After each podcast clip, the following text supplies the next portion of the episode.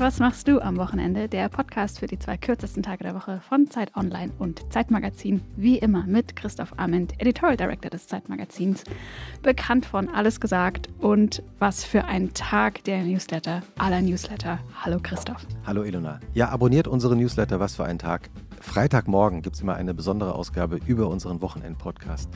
Und das war die Stimme der äh, Schriftstellerin, Podcasterin und überhaupt Autorin von vielen Dingen, von denen wir gar nicht wissen, dass sie sie geschrieben hat. Und ich darf auch nicht drüber reden. Aber ich weiß, dass sie an einem zweiten Buch schreibt. Hallo Ilona Hartmann. Hallo. Wochenende.zeit.de ist unsere E-Mail-Adresse. Schreibt uns, wenn ihr Wünsche habt, wenn ihr Kritik habt, wenn ihr Lifehacks habt. Äh, schreibt uns auch, was ihr am Wochenende selber macht. Nehmen wir alles in unsere Podcast und in den Newsletter mit auf. Und diese Folge wird auch wieder produziert von Konstanze Teschner von Pool Artists. Und wir haben eine Gästin heute hier zu Besuch in Berlin, die zwischen den zwei vielleicht besten Städten in Europa pendelt. Wien und Berlin. Hm. Ich habe sie mal äh, getroffen im Fl in einem Flugzeug von Berlin nach Wien. Da hatte sie gerade irgendwie eine, eine, Kreuzband. Was war das? Hattest du? Ein Kreuzbandriss hatte oh, ich damals ja. und eine äh, Schiene und wahrscheinlich hatte ich sogar noch Krücken dabei. Ja, ich, ich habe dich sehr bewundert, wie du da den Gang entlang gekraxelt bist. War abenteuerlich, ja, genau. Ähm, abgesehen davon ist sie unfassbarerweise viermal schon zur Theaterschauspielerin des Jahres gewählt worden. Zweimal in Deutschland, zweimal in Österreich. Das muss man auch erstmal nachmachen. Abgesehen von den Theatern, also sie war lange im Burgtheater, spielt im Burgtheater in Wien und in der Schaubühne in Berlin, ist sie bekannt geworden durch die fantastische Fernsehserie Mord mit Aussicht. Jetzt spielt sie die Hauptrolle in einer noch erfolgreicheren Fernsehserie. Die erste Folge hat, glaube ich, sieben Millionen Zuschauer gehabt, was äh, in heutigen Zeiten gar nicht zu glauben ist. Kolleginnen heißt die Serie, läuft im ZDF. Herzlich willkommen, Caroline Peters. Hallo, vielen Dank für die Einladung. Hallo.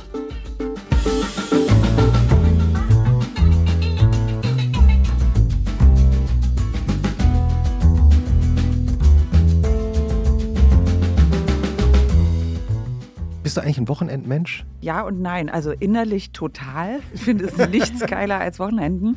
Und die können auch nicht früh genug beginnen. Und das habe ich erst gemerkt, als ich angefangen habe, die Serie zu drehen, weil das Fernsehleben ist ja ein Wochen- und Wochenendleben. Also man arbeitet von Montag bis Freitag und dann hat man volle zwei Tage frei. Und wenn man am Theater lebt, gibt es das ja nicht. Und ich hatte mir da nie Gedanken drüber gemacht. Das war immer nur so. Und plötzlich war ich in diesem Leben so drin, dachte, ach, so leben die anderen alle. Man arbeitet immer von Montag bis Freitag. Und dann hat man zwei Tage frei. Ja, verrückt. Wow. Wie wir Podcast-Kennerinnen sagen, die zwei kürzesten Tage der Woche. Ja, genau. Äh, und, und, und dann, wie bist du dann so in dein Wochenende reingegangen? Naja, beim Drehen dann erstmal immer sehr, sehr müde, weil natürlich das meistens wird dann am Freitagabend bis nachts um drei gedreht, ähm, weil man kann ja dann ausschlafen und die Zeit äh, dafür nutzen. Das ist ein bisschen schade. Seit ich das aber weiß und mir die Termine besser einrichten kann, richte ich mir das Wochenende ein, damit ich dann auch wach bin, Samstag und Sonntag. Und dann schlittere ich meistens mit Einkaufen gehen am Naschmarkt hinein ins ja, Wochenende. Sind wir schon mitten in Wien. Ja. Und wie jede Folge geht auch diese Folge unseres Wochenend-Podcasts los mit der literarischen. Das waren deine Finger. Hat man deine Fingernägel jetzt gehört gerade? Soll ich mal, ASM, soll ich mal ASMR machen? Bitte. Wo jetzt alle abschalten wahrscheinlich. Ja. Oh. Unsere Gästin, unsere Gästin ja, verzieht das, ist, das Gesicht. Das ist die, äh, das die Reaktion, die, die, ich bei vielen erwarte. Elonas Sorry. Fingernägel auf dem ah. Smartphone Display. Es sind nicht meine Fingernägel, es, sind, es, ist, also dein, dein, es ist Plastik. Ja, es ist also, absolut hygienisch. Quasi steril. Und unheimlich überzeugend. Ich könnte damit wahrscheinlich operieren. Sie baden Ihre Hände gerade darin, nicht. oder wie hieß die Werbung? ich habe mir Real Talk so eine, Nagel, so eine Handbürste gekauft. Kannst du die empfehlen für unsere Hörerinnen? Also wer Fingernägel hat, die länger sind als ich sage jetzt mal ein bisschen über, sag mal deine. Ja, die sind kurz. Ne? Du brauchst es nicht. Caroline, Danke. sag mal deine. Caroline braucht das auch nicht. Die, also Fingernägel, die über die Fingerkuppe hinausragen. Ich würde sagen, mehr als zwei bis drei Millimeter ja. braucht eine Nagelbürste. Okay. Vor, eine Nagelbürste, das klingt so ekelhaft. Na, diese Schrubbel, wie sagt man, die man, die man im Bart hat. So diese. Ach so, ja. ja. Das braucht man. Ah ja. ja. Ist mein Gesundheitstipp. Fangen wir doch schon, fangen wir doch schon mit den Tipps gleich am Anfang an. Und Ilona schaut jetzt in ihre lederne Kladde, in der sie nachts bei Kerzenlicht ihre Einträge macht als äh, ähm, Dichterin. Äh, ähm, Caroline, und du wirst jetzt erfahren, äh, was die Literaturgeschichte über dein Wochenende sagt. Was davon dann investigativ übrig bleibt, werden wir dann von dir hören. Also was stimmt und was nur in der Literatur stimmt. Okay. Ilona Hartmann über Caroline Peters Wochenende. Noch ein Hinweis an die Regie. Wenn es geht, hätte ich gerne so eine, eine kriminelle Musik. Was Polizeiliches. Wie ist meinst du so, so Serien? Also das? Tatort-Intro. Oder na, vielleicht nicht unbedingt die Konkurrenz, aber sowas. Vielleicht Ja. finden wir da ein Die, die Regie Was nickt. Spannendes. Ja, was Spannungsgeladenes. Dum, dum, dum. Das können wir machen. Vor. Ja, wir improvisieren. Kannst du improvisieren, Caroline? Ich kann mich nicht konzentrieren. Suspense.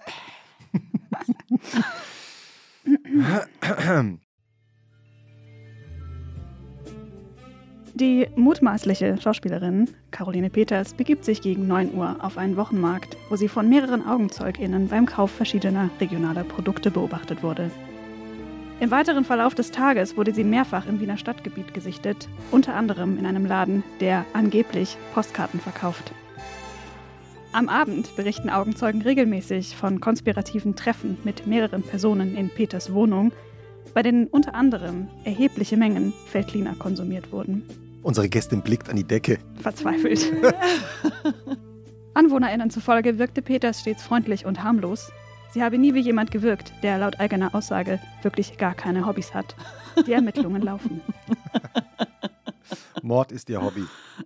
Ja, Was stimmt davon, Caroline? eigentlich so ziemlich alles bis auf die Uhrzeit. Da stimmt gar nichts. Äh, 9 Uhr, mm, nein.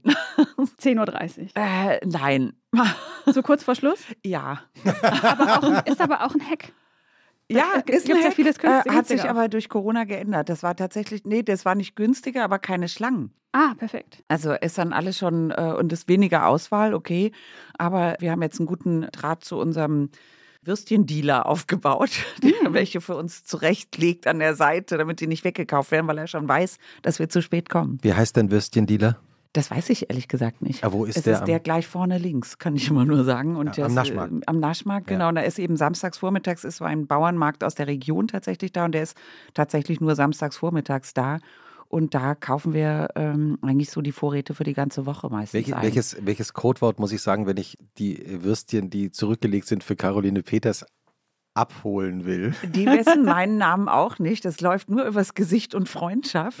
Äh, und die Freundschaft pflegt man dadurch, dass man jedes Wochenende da auftaucht und auch immer ihren sehr guten Sauerkraut kauft. Und jetzt sind sie als Metzger eingestiegen noch ins vegane Geschäft. Oh, also wow. ähm, und ähm, haben wir jetzt auch veganen Kichererbsenauflauf verkaufen sie jetzt auch. Toll. die sind toll. Ilona hat ja diesen Postkartenladen erwähnt. Ja, Kurz bevor wir aufgezeichnet haben, hast du schon erzählt, dass ihr, also du und dein Partner, dass ihr zwischen Berlin und Wien pendelt und jetzt aber auch deshalb so oft in Wien seid, weil der Laden so gut laufe. Ihr habt tatsächlich einen Postkartenladen aufgemacht. Ja, wir haben tatsächlich einen Postkartenladen aufgemacht. Alle haben uns für verrückt gehalten, aber wir fanden das irgendwie passend und an der Zeit, dass dieses sehr, sehr schöne Medium Postkarte mal erneuert wird, weil wir fanden, jede, jede Limonade wird modernisiert, jeder Kaffee wird modernisiert, alles gibt es in so einer, weiß ich nicht wie viel Punkt Null Version, aber Postkarten sehen immer noch genauso oll aus wie in unserer Kindheit und wir fanden das eigentlich traurig und haben uns entschlossen, eine, es ist eigentlich jetzt inzwischen eine Galerie für Straßenfotografie im Postkartenformat. Das ist auf Naturkarton, der wird in der Umgebung gedruckt. Das ist alles so recht nachhaltig organisiert und ohne Hochglanz. Und jetzt hat es so natürlich mit auch zwei Jahre jetzt Lockdown-Zeit dahinter. Ne? In Wien waren die Geschäfte neun Monate lang komplett geschlossen. Ja, Wien war wirklich, ich habe das von Freundinnen Ja. und Freunden gehört, Wien war wirklich zu. Ja, es war Also einfach wirklich wirklich, es war so. von Mhm. November, also das war auch so irre, das fing an mit diesem Attentat in der im Mhm. Wiener Innenstadt im ersten Bezirk und an dem Tag wurde alles geschlossen und hat dann erst Ende Mai im darauffolgenden Jahr wieder aufgemacht. Das war schon richtig irre. Und da waren wir dann auch, dachten wir, okay, das, das mit den Postkarten ist irgendwie romantisch, aber vielen Dank, das war's. Und jetzt auf einmal, wo die Leute wieder in der Stadt rumlaufen, wo es auch wieder Touristen gibt und so, fängt es so ein bisschen an zu blühen. Und jetzt sind wir ganz zufrieden gerade, wie alles läuft. Ich habe zwei Fragen dazu. Erstens, wie heißt der Laden? Findet man euch irgendwo im Internet? Kann man das sich Ja. angucken? Ich habe auch noch eine Gegenfrage, fällt mir gerade noch ein zu, der, zu der Literatur. Aber erst der Laden, also es heißt Art Postal, Mhm. also wie die postalische Kunst. Man findet uns im Internet unter www.art-postal.com. Und in Wien findet man uns im vierten Bezirk, Margaretenstraße 47, das ist die Grenze zur, zum fünften Bezirk, Grenze zur Kettenbrückengasse. Und es ist insgesamt ein sehr schönes, sch- es ist irgendwie eine schöne Geschäftegegend. Neben uns hat ein Plattenladen aufgemacht, Sissy Sound. Und man denkt, in Paris werden Leute berühmt dafür, dass sie Romane darüber schreiben, wie Plattenläden kaputt gehen. In Wien wird einer eröffnet. also wir leben schon auf einer Insel der Seligen offensichtlich. Und da, genau, das ist so eine ganze Ecke, in die es sich lohnt zu gucken. Schön, das schreiben wir alles in die Shownotes, falls jemand mal vorbeigucken möchte. Digital oder analog. Ja, genau, beides lohnt sich. Schön. Und deine zweite Frage war, wo der Laden ist in Wien? Nee, die zweite Frage wäre, was macht denn eine schöne Post, eine gute Postkarte? Optisch und inhaltlich. Du als Expertin. Ich als Experte finde, das muss zusammenkommen. Also deswegen braucht man auch so viele Motive wie nur irgend möglich, weil man ja bestimmte Anlässe hat, um was zu schreiben. Und dafür möchte man das perfekte Bild auf der anderen Seite haben und man möchte das in Bezug setzen zu dem, was man selber schreibt. Und das ist, macht dann die perfekte Postkarte aus, dass man das irgendwie zusammengebracht hat. Und unsere Idee war eben von den Motiven her, warum ne, die ganzen schönen Bilder, die man sieht bei Instagram und sowas. Und dann, ich, also schöne Bilder, ich mache mir einen Screenshot und ich schaue den nie wieder an. Die sind einfach für mich persönlich sind die weg. Und dann haben wir gedacht, das sind eben so Momente, die man so festhält, die hängen dann auch mal ein halbes Jahr am Kühlschrank. Dann verschwinden sie vielleicht wieder. Aber die, das war so die Idee, sowas ein bisschen zu verlängern, solche Augenblicke. Also nicht, also nicht Wien bei Nacht. Also wir haben eine Wien-Serie, aber es ist ganz wenig sowas. Es ist wirklich mehr ähm, straßenfotografiert. Wir haben auch tolle andere Fotografen, die dann eigene Serien machen. Also jeder Fotograf hat immer eine Serie. Eine Serie sind zwölf Karten, die hängen irgendwie zusammen. Und da haben wir Peter Rigaud, der hier in Berlin lebt, ein Österreicher. ähm, Fantastischer Fotograf. ein fantastischer Fotograf. Der hat eine ganz tolle Serie für uns gemacht. Der Matthias Botor hier aus Berlin. Jetzt haben wir seine Tochter Ena Botor macht ähm, eine ganz tolle Reihe, so eine, wie soll ich das sagen, so eine feministische Reihe ist es eigentlich und es ist gleichzeitig sehr so die schönste Reihe, die wir so haben. Es ist wahnsinnig hübsch irgendwie und so. Also dann haben wir zwei tolle Fotografinnen aus Wien, Anita Schmidt, die war früher äh, Tänzerin und die macht sowas wie Tänzer in Architektur. Und daraus haben wir eine sehr schöne Reihe gemacht. So und so, so geht es so dahin. Jeder Künstler darf sich so selber was ausdenken und wir mischen das alles so mit den Karten von meinem Partner Frank Dehner, der eben auch fotografiert. Und dann kann man eben immer so eine ganze Serie kaufen oder man kauft sich einfach einzeln das zusammen, was man haben will. Und ich habe gehört, ihr habt auch eine Postkarte von meinem Lieblingshotel aus Wien. Ja, das Hotel Brillantengrund. Ach, das ist was Schönes Wienerisches, dass es nicht brillant heißt, sondern brillant. Die haben auch so einen Brillanten im Logo. Brillant. Ja, ja so ein nettes, kleines, hübsches Hotel mit einer fantastischen Küche auch. Man kann da auch essen gehen. Ja, und man kann ein Essen. wahnsinnig schöner Innenhof im Sommer. Man kann Ja. so toll da draußen sitzen. Hat so ein bisschen was immer dieser Innenhof von so, man hat eigentlich, könnte kurz in Los Angeles sein. Ja, weil es, weil es so, stehen auch so Palmen drumherum und es könnte so ein amerikanisches Motel, Pool, Hotel sein. Es fehlt halt der Pool, es fehlt halt der aber, Pool, aber die Atmosphäre ist so. Die, das stimmt. Oder? Das ist, hat echt sowas. Weil Mhm. eigentlich ist das ja sowas ganz altwienerisches, so Pavlatschen heißt es, glaube ich, diese Umgänge. Und es hat aber eigentlich sowas, äh, stimmt, das könnte eigentlich auch in Los Angeles sein. Ja, und die Mutter des Besitzers, die philippinische Mutter des Besitzers kocht. Also Ja. wer philippinisches äh, Essen mag, ist äh, richtig toll. Das war mein Tipp für die Shownotes. Perfekt. Also wenn du, wenn du äh, dann die Würstel geholt hast vom Naschmarkt, wie geht dein Wochenende, dein Samstag dann weiter? Der geht ja meistens so weiter, dass Frank muss ja samstags arbeiten, nämlich im Laden. ich nicht. ich habe samstags frei, weil ich auch nicht im Laden arbeiten kann. Ich habe nämlich Angst vor Kunden, haben wir festgestellt. Und das ist eine ganz ungünstige Voraussetzung für Das kann ich Shopdienste. komplett nachvollziehen. Ja, ich finde das irgendwie. Hast du es ausprobiert? Ich habe es ausprobiert und dann habe ich gemerkt, ich, mich schockiert ist, dass jemand einfach so reinkommen kann. Ja. Ne, Das ist ein total falsches Konzept in meinem Kopf, aber wieso können die in meinen Laden reinkommen? Also ich konnte das einfach, ich eigne mich dafür wirklich gar nicht. Deswegen ist, geht mein Samstag eher so weiter, dass ich die Vorräte und alles nach Hause bringe, ein bisschen rumhänge und gar nichts mache und dann Frank von der Arbeit abhole. Oh. Äh, und dann sind ja auch die anderen Shopbesitzer da und oft trinkt man was zusammen noch und unterhält sich ein bisschen oder man holt sich eine Pizza gegenüber. Auf der anderen Straßenseite ist ein bretonisches Lokal, die machen so Galette. Das essen wir oft zusammen und hat in Wien gibt es noch eine andere schöne Sache, die heißt äh, Schani-Garten. Da werden Parkbuchten umgewidmet in, in so eine Art Sitzplatz Green Area. So eins hat der kleine Bretone gegenüber, Aromat, und da ähm, hängt man dann so rum zusammen und dann kommen immer irgendwelche Leute vorbei und man plaudert mit den Nachbarn. Also es hat so was sehr Kiezmäßiges da, unsere kleine Ecke. Wie bist du eigentlich nach Wien gekommen? Durch das Theater? Ja, durch das Burgtheater, genau. Ich habe äh, 2004 zum ersten Mal da gearbeitet. Äh, mit René Polish bin ich da hingegangen und, äh, und dann war ich auch immer wieder weg und habe dann bin ich jahrelang gependelt, weil ich hauptsächlich in Berlin ja gewohnt habe und an der Volksbühne gespielt habe und so. Und irgendwann sind wir dann ganz dahin gezogen, weil wir eigentlich nicht mehr pendeln wollten, was nicht so ganz geklappt hat. Weil ihr pendelt jetzt die ganze Zeit. Ja, genau, wir pendeln einfach weiter. Vielleicht, wenn man es dann einmal drauf hat, dann kann man es nicht mehr lassen oder so. Was ist so der Pendelrhythmus, den ihr habt? Jetzt ist er sehr langsam, sagen wir mal so. Wir sind immer so zwei, drei Wochen hier und dann wieder zwei, drei Wochen in Wien. So. Und wir fahren jetzt meistens mit dem Zug hin und her, weil es irgendwie gemütlicher ist. Und dann kann man in der Zeit auch was machen und arbeiten und Dinge tun. Und man muss nicht nach BER, was für mich immer noch ein feindliches Ausland ist. Hm. Ja, wobei, also das ist ein interessantes Thema, der Flughafen, weil ja alle immer das, den Flughafen so schrecklich finden. Und es gibt bestimmt ganz viele Dinge, die schrecklich daran sind. Ich mag den ja. Ich habe das festgestellt, dass ich diesen Flughafen nicht so unsympathisch finde wie. Wie du es dir vorgenommen hast. Ja, wie, ja, man dachte vorher, der wird nie fertig, der ist zu klein und, und so weiter und so fort. Zu klein wirklich nicht, oder? Der ist ich doch fand- riesig. Ja. Ich finde ihn einfach zu weit weg. Ah ja, na gut. Das nervt mich so ich finde, der ist an manchen, der ist so unproportional. An manchen Stellen, wo ich glaube, da wäre einfach viel Platz gut gewesen, wie zum Beispiel in dieser Halle, wo man Security macht. Ich merke Relativ, relativ wenig Ich, land, Platz. ich lande schon wieder in der absoluten Und Minderheit. dann- Security Und dann, wo man, so, wo man so rumlaufen muss, so von Gate zu Gate, auf einmal wahnsinnig viel Platz. Das ist ja wie eine Kleinstadt. Ja. Ich fand zum Beispiel, ich finde in die Halle, also ich verteidige den noch ein einziges Mal. Äh, Wenn man reinkommt in diese Halle am Anfang, ich finde, das hat wirklich eine gewisse Eleganz. Und dann gibt es eben oben Das dieses stimmt. wirklich, wirklich schöne Kunstwerk Ja. von Pay White, von dieser Ja. kalifornischen Künstlerin. Es ist diese riesige Installation.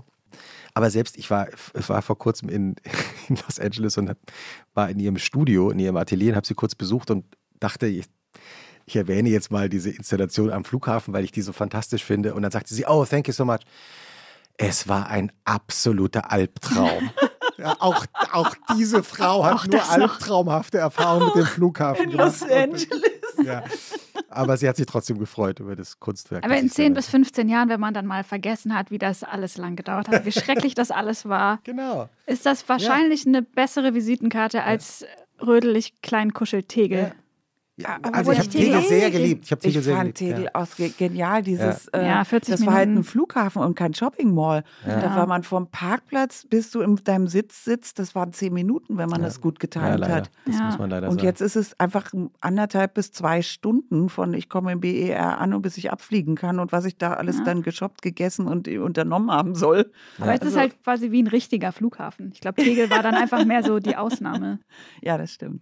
Ja, und äh, da du gerade von diesen Zugfahrten geschwärmt hast, die, die finde ich eben auch sehr toll. Von Berlin nach Wien und umgekehrt, weil man, das ist eine angenehme Fahrzeit, acht Ja. Stunden. Also wenn man weiß, man hat eine lange Fahrt vor sich, aber man fährt ja immer vormittags los und kommt am frühen Abend an. Das ist eigentlich sehr angenehm. Ja, und man hat so, äh, man kann sich richtig was vornehmen, was man in der Zeit macht. Dann ist die Strecke auch, es gibt ja mehrere Strecken, aber zum Beispiel ab Passau ist es wahnsinnig schön. Hm. Also man guckt auch wirklich dann gerne stundenlang aus dem Fenster, weil es so wahnsinnig hübsch alles wird. Und man kann eben, also wir steigen Charlottenburg ein und am Hauptbahnhof aus und zu beiden Bahnhöfen kann ich zu Fuß gehen. Das fand ich irgendwie auch so cool daran, dass ich so das Gefühl habe, ich kann so, so die Stadt wechseln, aber ich ähm, eigentlich habe ich nur so eine lange S-Bahn-Fahrt gemacht, so ungefähr. Wie, wie macht man eine gute lange Zugfahrt? Ich finde, das muss so eine Mischung sein aus Essen, Trinken, Schlafen, Arbeiten. Möglichst nicht telefonieren. Schon damit man dieses, warte, ich rufe dich nochmal zurück, ich glaube, die Verbindung ist weg, ähm, dieses Thema nicht hat und auch überhaupt, damit man einfach nicht erreichbar ist. Aber man kann wahnsinnig gut lesen, finde ich, im Zug. Und das mache ich sonst ganz selten, nur noch im Alltag. Ich komme eigentlich wenig dazu. Und da kann ich das dann in aller Ruhe. Was hast du zuletzt gelesen? Ich habe zuletzt, was habe ich denn zuletzt gelesen? Lili Brett habe ich, glaube ich, zuletzt gelesen. Achso, und äh, Serge habe ich gerade gelesen von Jasmina Reza, der neue Roman. Das fand ich äh, sehr schön.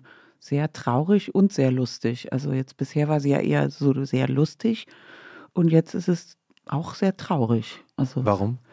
das ist so eine ganz berührende Familiengeschichte. So ein jüdische Upper-Class-Setting in Paris, die auf einmal mit ihren Wurzeln sich konfrontieren. Und die Wurzeln sind eben Vernichtungslager. Und das ist eben so, und das kann man gut verdrängen äh, in den weiteren Generationen oder sich halt damit beschäftigen. Mhm. Und das macht sie damit. Und das ist ganz toll. Mhm. Und dann äh, schlafen im Zug kannst du gut? Ja. Ich, Ja. Also kann da so richtig selig einschlafen. Ich habe aber auch so Noise Reduction Earbuds. Also die äh, spielen dabei eine große Rolle, dass man nichts mitkriegt. Aber von hast anderen. du auch, wo, also ich habe immer das Problem, dass der Kopf dann so, so runterhängt. Oder irgendwann wacht man auf und hat einfach nur so einen Nacken. Oder so einen Speichelfaden hier so Ja. raushängen. Das ist das Schlimmste. Hast du so ein Kissen? Nee. Oder so eine Jacke leider- dann das, um den Kopf Ja, gewickelt? eher so ein Schal oder so eine Jacke. Aber das finde ich ganz schrecklich mit den Kissen. Das, Mhm. ähm, ich finde das äh, nützlich, aber die Optik davon finde ich so schlimm. Das kann ich nicht. Ich habe mal gehört, dass man, dass man die eigentlich andersrum hin macht. Also dass Was? man das, das offene Teil an den Nacken macht und das quasi das vorne ist. Ah, ja. das drückt Falsch doch auf den Kehlkopf dann. Sehr weich. Aber dann fällt das quasi, wenn dein Kopf nach vorne fällt, da dein Nacken nicht überdingst wird. Aber man kann es gleich Ja. so ausprobieren. Ja. Aber der fällt doch zur Seite und nicht nach Aber da hast du vorne. ja auch dein Kissen. Da Ich habe hab Kopf so ein Kissen noch vorne. nie getragen. Hast du es mal ausprobiert? Ich habe das einmal ausprobiert, weil meine Nichten und Neffen das alle haben. Und dann dachte ich, na ja, wenn Jugendliche sowas benutzen, ist dann ist Muss ja vielleicht doch gut sein. sogar cool. Und dann dachte ich so, oh nein, jetzt ganz schrecklich und völlig sinnlos und es sieht total beknackt aus. Ich finde es aber ganz schön, mich an so ein Zugfenster zu lehnen. Das Hm. mag ich ganz gerne. Dann vibriert es so ein bisschen, das finde ich irgendwie gemütlich. Hm. Wenn man nicht gerade die Lüftung dann ins Auge kriegt. Also, Es kann so viel schief gehen im es Zug. kann so viel schiefgehen. Die Sachen, die man umkippt und so weiter, stolpern, naja. Aber eigentlich eine schöne Zugfahrt. Also ähm, Ja, man kann ja auch von, von Frankfurt nach Wien fahren und man Ja. kann jetzt überhaupt, also diese, diese Strecken, die man früher automatisch geflogen ist, sich zu überlegen, dass man die mit Zug fährt, ist eigentlich wirklich angenehm, wirklich Ich schön. finde auch, es schafft einem selber auch so einen Freiraum. Ne? Man Mhm. ist so schlechter erreichbar, man muss nicht dauernd, also man, also man kriegt so eigene Zeit dadurch, Ja. die man so guten Gewissens nach außen vertreten kann, weil man ja das äh, aus guten Gründen macht und dann kann keiner sagen, was, du verplemperst deine Zeit, du musst den und den Termin einhalten. Also so. Nein, ich muss leider die Umwelt retten und keine Termine einhalten. Wenn ihr, wenn ihr äh, die Galette und den, den Weißwein vom äh, Breton gegenüber äh, gegessen und getrunken habt, wie geht dann der Samstag weiter? Der Samstagabend. Also stimmt das überhaupt mit dem Weißwein? Weiß ich jetzt gar nicht. Selbstverständlich. Ja. Wir reden über Wien. Ja, eben. Es Ja. gibt ja nichts anderes als Weißwein, der äh, aus der Kanalisation aufsteigt. So, so sprudelig ist diese Stadt. Also samstags sind wir nicht die größten Ausgänger. Das passiert eher in der Woche. Tatsächlich oft sind wir ähm, Sesselpuper samstags abends und gehen gerne nach Hause und beamen irgendwelche Filme an die Wand. Oder in Wien auch oft, man wird so zum Essen eingeladen. Also da gibt es unheimlich viel so Dinnerpartys privater Natur. Das ist tatsächlich oft samstags und das, das kommt natürlich auch vor. Thema Beamer. Äh, Es ist ein Menschheitsthema. Und ich, äh, also ich, nein, ich finde ja, weil ich finde die Idee eigentlich auch super. Also, was habt ihr für einen? Hast du da einen, einen, einen Tipp, den du geben kannst? Weil äh, die, ich finde die Idee toll, aber manchmal sind die Apparate dann selber, diese Kästen sind nicht so. Ich, also ich muss ganz ehrlich sagen, Das dass ich keine Ahnung, was ich, ich habe den ersten gekauft vor zwölf Jahren. Da wusste ich noch genau Bescheid. Dann war der irgendwann all und konnte nicht mehr. Und dann wollte Frank sich das nicht nehmen lassen, dass das jetzt sein Ressort ist und wurde auch sehr streng. Und dann habe ich mich ganz diplomatisch um die Liebe zu retten rausgehalten.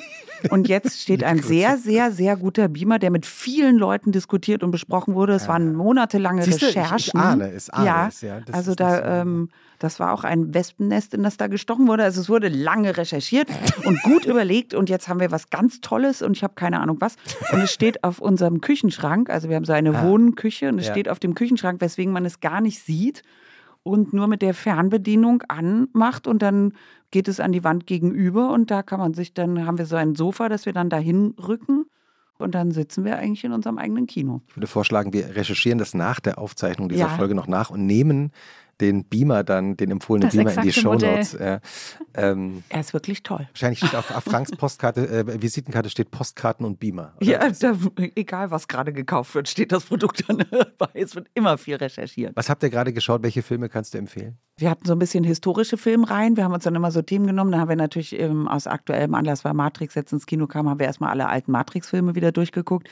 Dann hatten wir kurz davor, hatten wir so eine Sehnsuchtsphase in unsere 90er Jahre Jugend und haben alle Die Hard Filme nochmal durchgeguckt. Ah, ja? Das war sehr schön, ehrlich Nee, gesagt. ja, äh, fantastisch. Auch den mit, mit Jeremy Irons? Ja, den fand ich richtig gut jetzt. Den fand Richtig ich beim ersten Mal gar nicht gut. Ja. Ich weiß nicht mehr, warum man damals den nicht gut fand. Ich, war, ich habe das in Erinnerung als einen ganz doofen Film und fand den spitze. Ja, fantastisch. Oder? Finde ich auch. Ja. Und Jeremy Irons, der einen, einen so guten Look hat in dem Film. Ah, Äh, also erstens, ich glaube, er sah nie besser aus und hat so ein, so ein Muskelshirt an, die meiste Zeit blond gefärbte Haare. ja.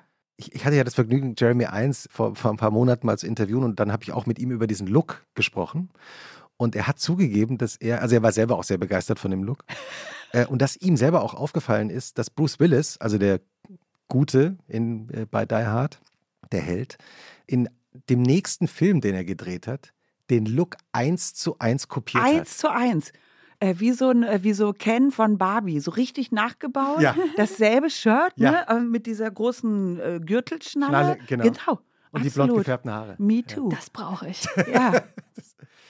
Und Ilona in ihrem nächsten Podcast auch. Ich merke das schon nächste Woche. Ja. nächste Woche. Ich schneide hier den weißen Rolli ab. Dann habe ich hier so ein. Gürtelschnalle ist wichtig. Das, ja, das muss ich mal recherchieren noch. Das hatte irgend irgend so eine Puppe früher hatte das. Was war denn das? Äh, Power Rangers, glaube ich. Der Ah. hatte das. Oder He-Man oder irgend so jemand. Ich glaube, davon ist das abgeguckt. Ich ärgere mich gerade, dass ich die einzige Wand in meiner Wohnung, wo ein Beamer hinpassen würde, dunkelgrau angemalt habe. Aber Also das geht vielleicht. Dunkelgrau auch. könnte doch gehen. Ist zu dunkel? Wäre nicht weiß einfach ideal. Naja. Ja. Und dann das müsste man da so ein davor. Nee. Hm. Ich bin Ja. schon, ich bin schon mit der Planung raus. Das macht Ja. schon Spaß. Mhm. Also wir gucken Also ihr schaut euch auch richtig Serien. so. Ja, Serien. Als, ja, eine Zeit lang haben wir immer nur so Filmsachen und dann kamen wir irgendwann drauf, dass man ja Serien genauso gut da gucken kann. Ich weiß nicht, warum wir dafür eine Verbindung brauchten. Also es war so ein bisschen oldschool, so Kinofilme guckt man in groß, äh, Serien, in, die kommen ja, die werden ja gestreamt, also müssen die ja klein sein. Also so, bis, bis wir da drauf gekommen sind, hat es ein bisschen gedauert. Jetzt haben wir dann auch, ähm, Zumal du ja durchaus beruflich mit Serien, habe ich gehört, zu tun hast. ja, ich hätte da schneller kombinieren können. Beruflich sollte ich auch mit dem Kombinieren zu tun haben, theoretisch, aber naja, man sitzt auch manchmal auf seinen Gedankenkanälen. Aber wir haben dann äh, zum Beispiel die neuen Folgen von Marvelous Mrs. Maisel haben wir gebeamt. Es war herrlich. Da kriegt die ganze Ausstattung nochmal so ein, ah, es ist, Mann, ist das gut ausgestattet. Mann, sieht das gut aus. Dann haben wir The Great, haben wir gebeamt. Diese englische Serie über Katharina die Große und beim Zar Peter. Ja. Die ist so brutal, dass man es kaum aushält, wenn die Aber auch lustig. Ist. Wahnsinnig lustig. Ja. Aber wahnsinnig krass. Ich habe ich hab nur die. Gibt es mehr als eine Staffel? Ich habe nur die erste Staffel gesehen. Ich glaube, es gibt zwei Staffeln. Ja, Wir ja. sind so kurz am Ende der ersten Staffel jetzt. Sehr britisch Ja, äh, äh, und sehr lustig. Also, und er ist. Äh, beide zauberhaft, oder? ja, ja, ja. Huzzah. Nee, Ach, die genau. sind so, sagt Stimmt, du kannst so, Huzzah. und dann denkst du, hä, warte mal, das heißt doch Hussa. Das ist auch so übersetzt, dann in den Titeln unten steht so deutsches Hussa. Und er sagt immer so, Huzzah. Also, die Geschichte ist. Erzähl du die Geschichte. Ja, die Geschichte ist, Katharina, die äh, Große ist noch nicht die Große, sondern ist die junge Deutsche, die an den Zar Peter, äh, möchte nicht sagen verkauft, sondern, naja, verheiratet wird. Und der, der Hof von Zar Peter ist äh, vollkommen verroht und sie möchte dem Kultur beibringen. Das ist so im Prinzip der Plot. Und dann möchte sie auch den Typen dringend loswerden und äh, selber Zarin werden. Das ist so im Groben der Plot Ja. irgendwie. Ja, das ist wirklich, kann ich auch, gut, dass wir das mal hier erwähnen. Das ist ein großer Spaß, die Serie. Ja, Ja. ja. Jetzt muss ich mit einsteigen mit der Serie. Ich hab, bitte darum. Ich habe einen Tipp. Ich sah eine Serie. Das ist deswegen, ich sage das deswegen so, weil es äh, nicht so oft vorkommt, dass ich das durchhalte. Und oft heißt es ja auch, ich habe eine Serie geschaut, ich war im selben Raum, während die Serie lief, während ich was anderes gemacht habe. Ah, ja. Hm. Aber diese Serie habe ich komplett gesehen. Es sind auch nur sechs Folgen. Sie heißt Anxious People. Und die ist gerade auf Netflix und es ist eine schwedische Krimiserie. Es geht um zwei Polizisten, einen Vater und einen Sohn. Die ähm, Mutter kommt nicht vor. Es gibt noch eine Schwester und es passiert in der Kleinstadt, in der sie eben zuständig sind für die Kriminalität, also für das Abwesenheit von, für das alles, eine Geiselnahme während einer Wohnungsbesichtigung, was ja an sich schon irgendwie so ein bisschen strange ist. Und diese sechs Folgen erklären quasi den, den Fall oder rollen das Feld von hinten auf und erklären quasi dann, wie es zu dieser Geiselnahme kam. Und es fließen dann sechs, sieben, acht Schicksale der Menschen, die bei dieser Besichtigung dann sind, zueinander und die sind alle miteinander irgendwie so ein bisschen verwoben. Und das ist irgendwie sehr gut gemacht. Es ist nicht so anspruchsvoll, dass man dafür super an sein muss. Also ich habe es auf jeden Fall gut verstanden. Und ähm, es macht, ja, ich bin auch manchmal ein bisschen blöd. Aber Ilona. Aber nee, es ist wirklich so, dass ich manchmal bei sowas einfach schnell abschalte. Aber das habe ich verstanden, es hat mir großen Spaß gemacht und es war auch, es war schwedisch. Es war halt nicht so, wie man, wenn das eine deutsche Serie gewesen wäre, hätte die völlig anders ausgesehen und einen ganz anderen Vibe gehabt. Aber dadurch, dass das eben diese zwei trotteligen Schweden waren, hat das irgendwie nochmal mehr Spaß gemacht. Ja, Und genau, Anxious People. Kann auf ich die. Shownotes. Anxious People. Hm. Wobei, hast du eigentlich damals, als ihr die erste Staffel von Mord mit Aussicht gedreht habt, irgendwie geahnt, wie erfolgreich diese Serie werden würde? Nee, ich äh, hätte wahrscheinlich auch gar nicht zugesagt, wenn ich gewusst hätte, dass das so eine lange Serie auch wird. Also der ähm, ganz Dieser blöde Erfolg, diese vielen der Staffeln. Erfolg, schöne Sache, aber die ursprüngliche Idee war wirklich sechs Folgen. Und ich hatte eben ja auch gar nicht vor, vom Theater wegzugehen. Mhm. Deswegen hätte ich mich auf eine längere Sache gar nicht eingelassen, weil das hätte das ausgeschlossen. Und das war so ein, ein abgeschlossenes Ding, sechs Folgen. Und damals, äh, das war noch ganz anderer ARD-Intendant, ich glaube Struve war damals noch der Intendant oder so. Und da ging es irgendwie immer darum, der Montagabend im deutschen Fernsehen muss belebt werden. Und jetzt machen wir so drei Serien, die wir parallel drehen. Die werden alle hintereinander da ausgestrahlt und die, die am besten läuft, die kriegt dann den Zuschlag und macht weiter und so. Und man war so ein bisschen in so einem Machtvakuum und es war eigentlich so eine sehr schöne Nischensituation. Da ist man ja auch viel freier, als wenn, die, wenn groß was erwartet wird. So. Und dann hatte das auch ähm, wirklich sehr, sehr mäßigen Erfolg. Also es war eine ganz, ganz kleine Quote und auch alle anderen Serien aber auch, weil eben dieser Montagabend anscheinend immer schlecht läuft. Und dann hatten wir aber sehr gute Kritiken. Und daraufhin haben die dann gedacht, die Fernsehproduzenten, ah ja, ist doch auch ehrlich gesagt schön, auch mal gute Kritiken zu haben. und, ähm, und dann mal nicht beschimpft zu werden für das, was man herstellt. Und dann machen wir das jetzt weiter. Das hat aber schon, das waren dann schon zwei Jahre, bis man an den Punkt gekommen war, dass es überhaupt weitergehen könnte und so weiter. Also hat sich das alles ganz schön lange hingezogen. Also ich hatte immer das Gefühl, wir machen so ein totales Nischenprodukt und deswegen lässt man uns auch in Ruhe und deswegen können wir auch viel so mitgestalten und machen, was uns gefällt. Ich finde es nach wie vor ein Phänomen, dass das so breit ähm, sich aufgestellt hat irgendwann. Wie viele Staffeln gab es? Also äh, ging ja über viele Jahre am Ende. Es äh, waren äh, letztlich für eine Serie ist es dann wieder wenig. Es sind drei Staffeln, a 13 Folgen und ein Spielfilm. ja. Und wir haben 2014 aufgehört. Und naja, aber wir hatten irgendwie so einen, wirklich so einen großen Spaß, weil es war auch der Caster hatte auch so Spaß an guten Schauspielern und dann, wir haben immer in der Sommerpause getreten, dann war wirklich so das Who is Who der deutschen Top-Theaterschauspieler läuft da auf. Und das weiß natürlich kein Fernsehzuschauer, es muss ja auch niemanden interessieren.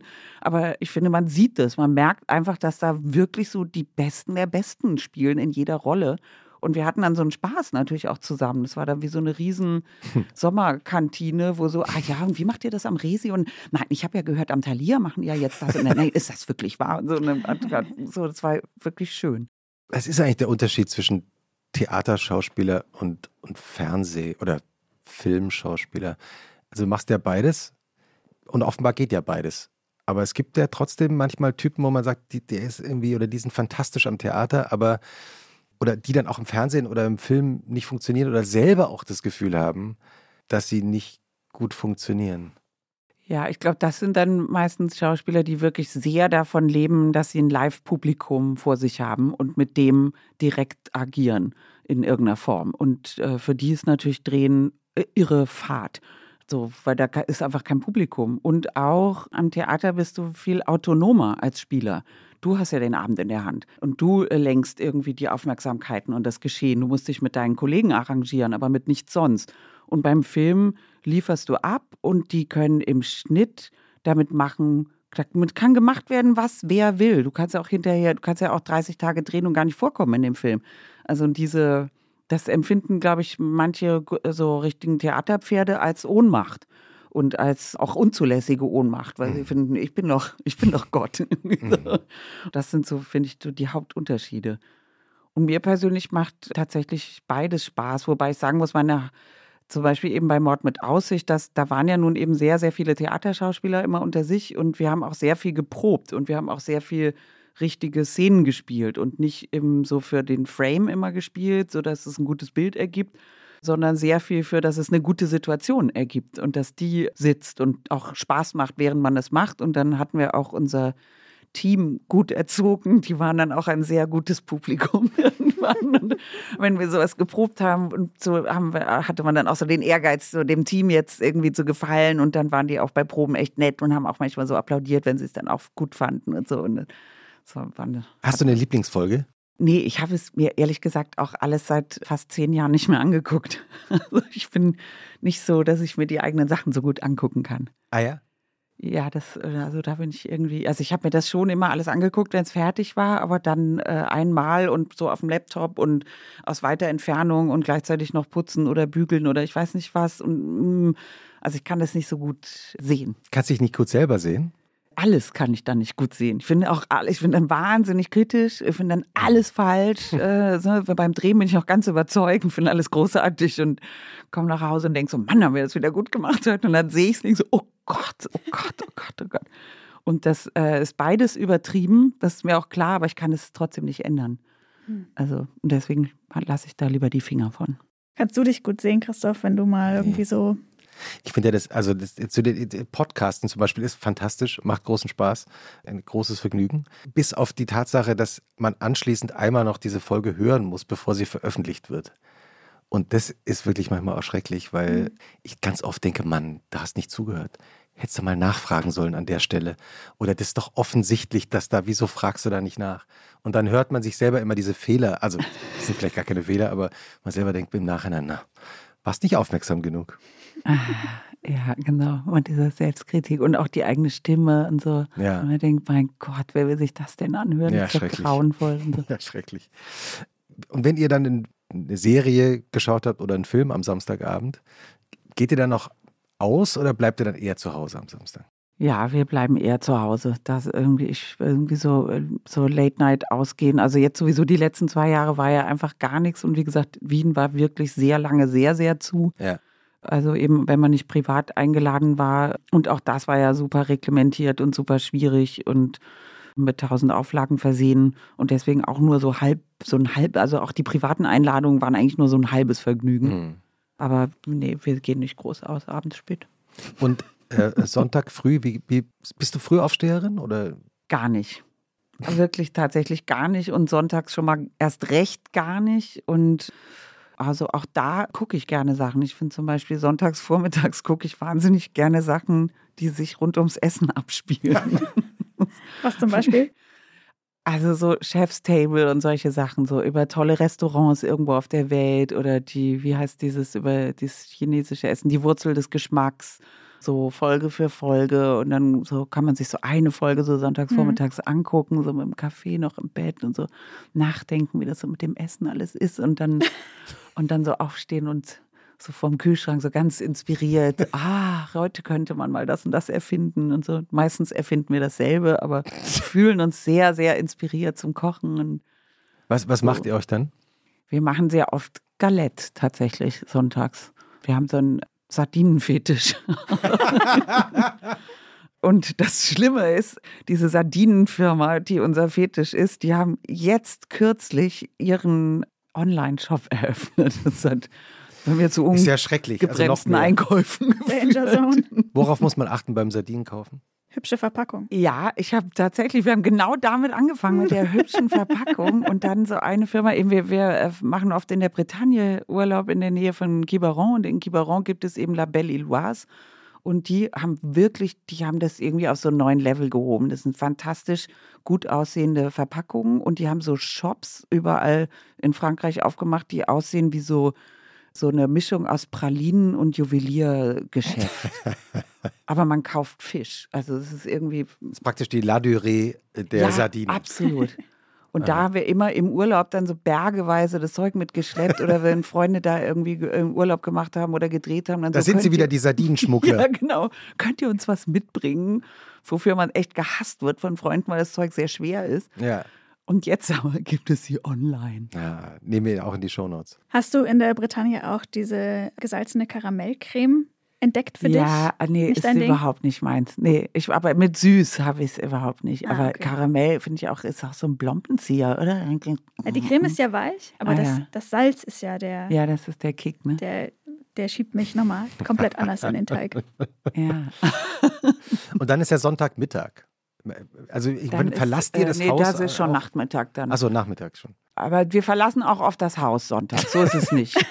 äh, und da wird dann spazieren gegangen. Das ist dann tatsächlich in Wien ja auch sehr schön. Da hat man dann zur Auswahl Schloss Schönbrunn oder Schloss Belvedere oder, ähm, oder man geht an der Donau spazieren. Im Sommer kann man mit dem Fahrrad wahnsinnig toll die ganze Donau entlang fahren. Strandbad Kritzendorf ist dann so eine Destination. Da fährt man von, fährt man eine gute Stunde und da kann man ganz toll baden. Es ist eben so ein Strombad Kritzendorf, so Ja. heißt es, genau. Ja. Oder man, man ist ja auch in einer Stunde in den Bergen. Also man fährt auf die Rax oder sowas im Winter, im Schnee, fährst mit der Seilbahn hoch, läufst zwei Stunden und fährst wieder nach Hause. Da kriege ich immer einen totalen Kick, wenn du so, ah, wir leben, wie andere Leute Urlaub machen. der dümmste Spruch aller Zeiten, aber er stimmt. Ja, es Schön. gibt auch, äh, welche, wie, erstmal, ich, ich überlege jetzt gerade mal, welches Bad, äh, Vösslau zum Beispiel. Auch herrlich. Ja, das Bad in Vösslau Ja. ist, ist, äh, sehr schön auch. Es ist fantastisch. Das ist so Schöner richtig so Ausflug. diese Sissi und Franz Josef Kultur, ne? Alles so in so gelben, kleinen, geschwungenen Gebäuden. Dann gibt es ja da diese Kabanen, das ist auch so wahnsinnig wienerisch. Da gibt es so Holzhäuschen, in denen man auch übernachten kann im Mineralwasserbadpark. Und da kann man dann so nachts, also wenn man das schafft, so, ein, äh, so eine Kabane zu ergattern, kann man dann auch nachts in diesem Mineralwasser so vor sich hin baden und so. Das sind dann Was schon heißt denn ergattern? Ist das so ein bisschen Ja, es wird Äh, über Generationen ja. ver Aha, vermietet bisschen- ne? und ah ja, vererbt verstehe. quasi. vererbt, Ja. vermietet. Ja, also man muss dann wirklich wen kennen, der wen kennt, der wen kennt, so Mhm. ungefähr. Es gibt, einen, Taube, genau. es gibt einen Hip-Hop-Song aus Wien, der auch, jetzt muss ich in meinem Gedächtnis googeln, der, ah, ich glaube, aus den 90ern ist. Und der auch darum geht, der heißt nämlich Kabinenparty. Kabinenparty. Kabinenparty. Ich kann es überhaupt nicht natürlich eine Kabinenparty. Ja, Kabinenparty. Klingt so ein bisschen wie Tone Loc auf Österreichisch. Also so. Wir schauen mal, ob es das auf Spotify gibt. Ja, gibt's, glaube ich. Aha. Nehmen wir, nehmen wir in die Show Notes. Ja. Kabinenparty. Ja. Kannst du überhaupt dir vorstellen, jemals wieder Wien zu verlassen? Oder ist das jetzt, wird es dein Leben jetzt immer sein? Es ist ist so schön. schwer. Es ist schon sehr, sehr, sehr schön da. Wobei ich immer noch gerne in Berlin bin und mich hier auch verwurzelt fühle, weil ich äh, auch sehr viel Verwandtschaft hier habe und äh, viel Familie. Also, aber es geht immer so hin und her im Kopf. Es geht immer so hin und her. Und ich meine, die Lebensqualität da ist eben wirklich wahnsinnig hoch. Und es ist eben wirklich eine Stadt, wo die Stadtregierung aktiv darum bemüht ist, den Bürgern ein gutes Leben in der Stadt zu ermöglichen. Das ist ein Gedanke, den man in Deutschland nicht so oft vorfindet. Wieso in Berlin? Ach so, nee. Ja. ähm, Hauptsache, die Autos haben es gut. Ja, genau. Also ich meine, Bürger, nee, Autofahrer. Hast du noch weitere Lieblingsorte in Wien für, für unseren nächsten Wien-Trip? Also ganz toll im Sommer Gänsehäufel. Das ist eine Badeanstalt im Fluss. Also äh, die, die, die Donau ist die Donau, dann gibt es die alte Donau und den Donaukanal. Und da drin gibt es eine Insel, die heißt Gänsehäufel und da ist das alte Arbeiterbad drauf aus den 20er Jahren. Das besteht auch aus lauter so Holzhäuschen und Kabinen und Kabanen. Und das ist wahnsinnig hübsch und schön.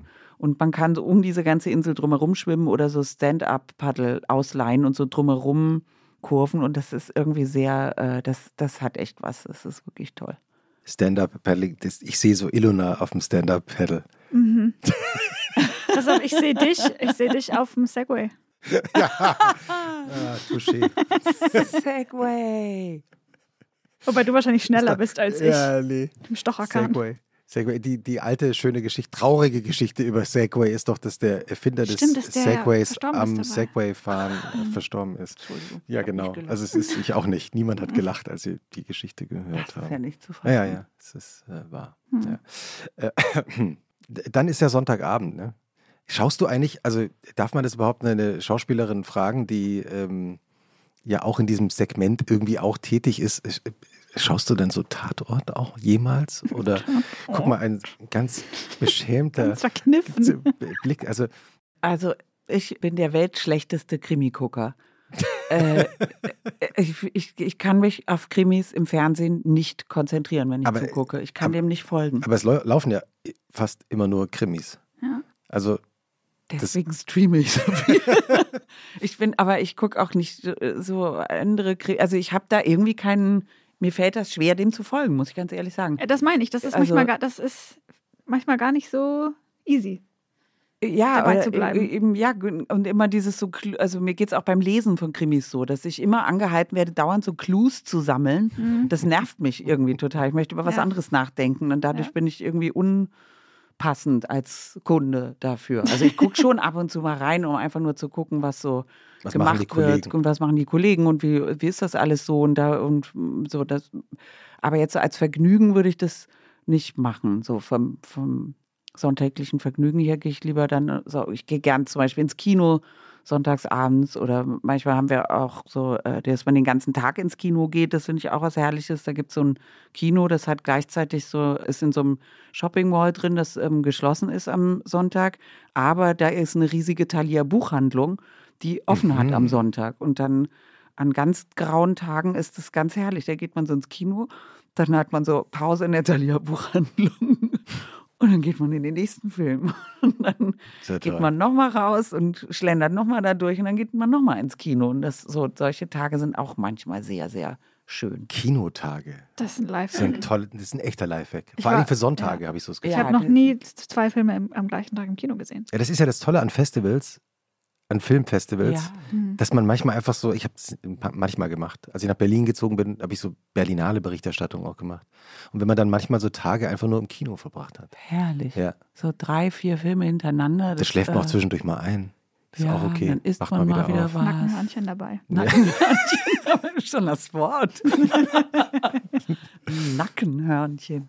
Das klingt wie so eine Krankheit. Das klingt ganz Herr schrecklich. Doktor, welche- ich. Ich habe Ka- Nackenhörnchen. Ich versuche nur das Thema zu wechseln. Caroline, Ja. ähm, wenn, du, wenn du für so einen, einen äh, Kinosonntag, den wir uns jetzt äh, zusammenstellen, wenn du da zwei, drei Filme empfehlen würdest, Oh, jetzt aktuell, was jetzt gerade im Kino läuft. auch eine gute Mischung vielleicht. Oder einfach, was einem so einfiele, was Ja. so das ideale Kino für einen Genau. wäre, was die so bieten müssten, Ja, um so am- einen ganzen Sonntag, Tag ja. so durchzu Mhm.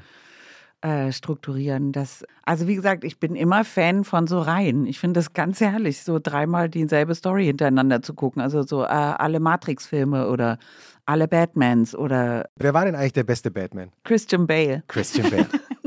Warum?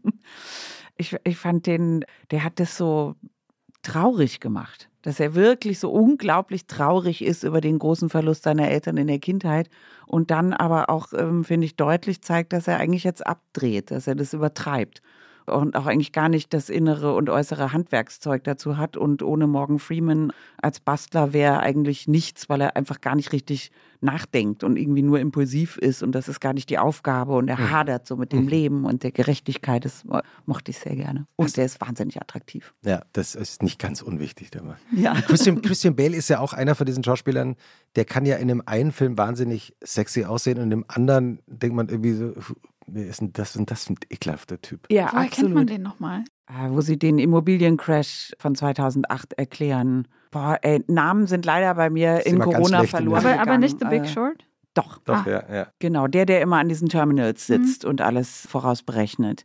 Das ist zum Beispiel Christian Bale. Hast du eigentlich ein, ein Vorbild als Schauspielerin? Vorbild. Oder, oder eine berühmte Schauspielerin, die du immer, die du früher auch gerne geschaut hast, wo du immer dachtest, Mann, die macht es gut. Doch, da habe ich einige, die, also auch, und zwar wirklich aus allen äh, Zeiten sozusagen. Also so aus den Ur, Urzeiten des Films. So Ingrid Bergmann, Catherine Hepburn finde ich einfach unglaublich toll anzusehen. Nach wie vor, gerade Catherine Hepburn, was die, wie schnell die ist und wie akrobatisch das ist, was die da weggedreht haben früher, was die für Nummern bieten irgendwie. Also das ist so, das ist so virtuos, das beeindruckt mich total. Und dann fand ich Meryl Streep auch immer toll. Bei den Deutschen fand ich immer äh, Senta Berger, Iris Berben fand ich immer großartig. Kate Blanchett finde ich fantastisch anzusehen. Und dann Emma Stone bin ich auch ein großer Fan von. Scarlett Johansson bin ich auch ein Riesenfan von. Die finde ich so auch wandlungsfähig. Also die, die, ist so anders und gleichzeitig immer sie selbst. Mhm. Das äh, finde ich bei der bezaubernd wirklich. Ist Diane Keaton fand ich auch ja. immer toll. Ist das ein Geheimnis von, von tollen Schauspielerinnen und Schauspielern, dass sie einerseits immer jemand anders sein können und gleichzeitig aber doch auch immer sie selbst? Ich finde ein bisschen ja, weil man ja auch, ähm, wenn man Fan ist, man will ja irgendwie auch eine Wiederholung. Also man will mhm. ja gar nicht jedes Mal was ganz anderes und mhm. hinterher erst im mhm. Abspann lesen, ach, das war die, das ist ja irre. Mhm. Sondern eigentlich will man ja, irgendwie bildet man sich ja ein, man würde diese Person in irgendeiner Form kennen und mögen und dann will man die auch wieder antreffen, egal in was für einer Rolle sie jetzt ist.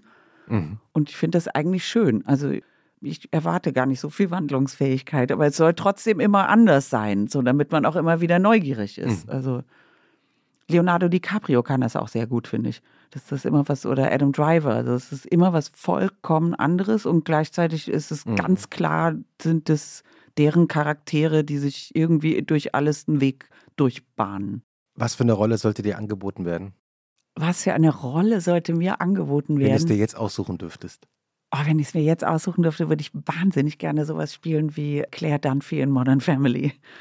Also, Warum? Äh, weil ich es so wahnsinnig lustig finde mhm. und äh, solche Sachen so liebe, weil ich finde, dass die alle maßlos übertreiben. und äh, und ich, ich, ich mache das so glücklich beim Zuschauen. So, äh, und ich muss auch echt sagen, ich habe im Moment total Spaß an so Gruppensachen. Also jetzt habe ich französische Sachen, habe ich auch ein paar sehr schöne gesehen, Call My Agent und Joint Venture. Und das ist immer ein wirklich großer Cast. Also immer so sechs bis acht bis zehn Hauptpersonen, mhm. die äh, auch permanent untereinander ähm, interagieren und auch immer, also wirklich ganz oft in großen Gruppen im Bild sind. Und ich mag das gerne, wenn man nicht immer nur Großaufnahmen hat, sondern so das Ganze so sieht, wie die so interagieren. Sowas würde ich gerne mal machen jetzt. Ich bin ganz sicher, dass der eine oder andere, die eine oder andere Filmproduzentin, Filmproduzent jetzt zugehört hat. Ja, was Lustiges, was Lustiges. Wir haben immer eine Schlussfrage in unserem Podcast. Die würden wir dir jetzt gerne noch stellen. Was findest du schlimmer? Sonntagnachmittag oder Montag früh? Auf jeden Fall Montag früh. Gibt es irgendwen, der Sonntagnachmittag nicht mag? Ja. Ja. Wirklich? Ja. Ich würde Ach, sagen, sogar die Überzahl. Ja, was? Ja. Mhm. Was magst du am Montagmorgen, am Montag früh nicht? Alles. Alles. Ich hasse Montag. Ich hasse schon dieses, also ich habe ja gar nicht so eine normal strukturierte Woche, aber alle anderen. Also auch wenn jetzt manchmal Freitag der neue Montag ist, aber äh, man macht den Computer an, dann geht diese E-Mail-Beschuss los, weil alle, äh, oh, ich bin ja jetzt wieder im Büro, ich muss ja wohl arbeiten und dann bum, bum, bum, bum, bum. und alles Sachen, wo du denkst, äh, können wir auch Ende der Woche, können wir auch telefonieren, ist alles überhaupt nicht wichtig. Und dann finde ich, alle Leute, mit denen man zu tun hat, sind verkatert, müde, schlecht gelaunt, äh, ähm, grantig. Äh, man kann dem nicht ausweichen, außer man macht frei und äh, ignoriert den Montag, was aber auch nicht geht, weil die ganze Straße ja brummt und laut ist und man nicht dieses Gefühl von sonntäglicher Ruhe ähm, selber herstellen. Also ich kann es nicht selber herstellen, ich brauche das irgendwie von außen. Also Montag finde ich wirklich was ganz. Und Montag ist auch im Theater der immer schlecht besucht, immer äh, ganz schlecht Kartenverkauf, Montag, äh, und wenn nichts am Montag spielen, dann sind, wenn Zuschauer da sind, sind sie total schlecht gelaunt. Der Applaus ist so, ne, ne, ne. Also das ist nicht. Könntest du die, die, die Woche im Theater am Publikum auch erzählen? Also wie ist ja. das? Ja, bitte erzähl auch einmal. Das ist da, da, das Einfach ist, nur am Applaus. Ja, also, wie der also Applaus der Montag, am Applaus. Ja, den Montag okay. haben wir jetzt gelernt. Wie ist, wie ist es danach? Äh, wie geht's dann weiter? Also, äh, äh, Dienstag ist so, hm, mhm, mhm, mhm. Dann ist Mittwoch so, Ah. Dann kommt Donnerstag, variantenreich, würde ich sagen, Mhm. gemischt. Ah, mm, ja, ja. Mm, ja. So. Dann kommt Freitag. Und dann kommt Samstag. Yeah, yeah. Uhuhu. Hihi, yeah, yeah, yeah, yeah, yeah, yay. Und Sonntag, äh, Sonntag kann man ganz vergessen. Äh, Sonntag im äh, Burgtheater hieß das früher die Malakoff-Tortenvorstellung, äh, weil man wusste, es kommen nur Leute rein, die zwischen 80 und 100 sind und die haben alle vorher im Café Landmann gesessen und eine Malakoff-Torte gegessen, setzen sich ins Theater und, und brauchen ihr Nackenkissen eigentlich. Und bevor der Vorhang aufgeht, schlafen schon alle. Und das äh, möchte man eigentlich auch nicht so gerne. Was für eine Woche Ja. und was für eine schöne Wochenendfolge. Vielen Dank, Caroline Peters. Herrlich, vielen Dank. Danke für die Einladung. Schönes Wochenende. Tschüss. Ebenso.